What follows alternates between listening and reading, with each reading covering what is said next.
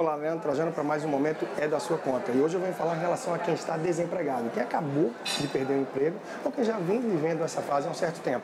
O ideal é que você tente mensurar, entender quanto você tem de reserva. Em relação ao seguro-desemprego, a FGTS, rescisão e eventuais valores a mais que porventura você tenha.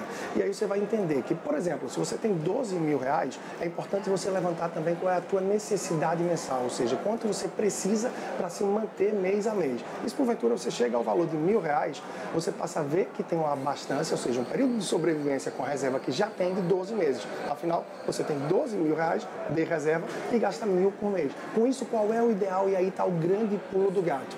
É você tirar a cada mês apenas os mil reais que você precisa no começo do mês. Não se aventurar usando cartão de crédito, qualquer tipo de parcelamento ou financiamento e usar apenas débito ou espécie. Assim você vai ter um maior controle do valor que você tem disponível, da velocidade de gasto e da da sua vida financeira, para que evite gastar mais do que pode a cada mês e assim acabar a sua reserva mais rapidamente. Leandro Trajano, personal financeiro, para mais um momento é da sua conta e você pode acompanhar um pouco mais no Instagram, arroba personal financeiro. Um grande abraço.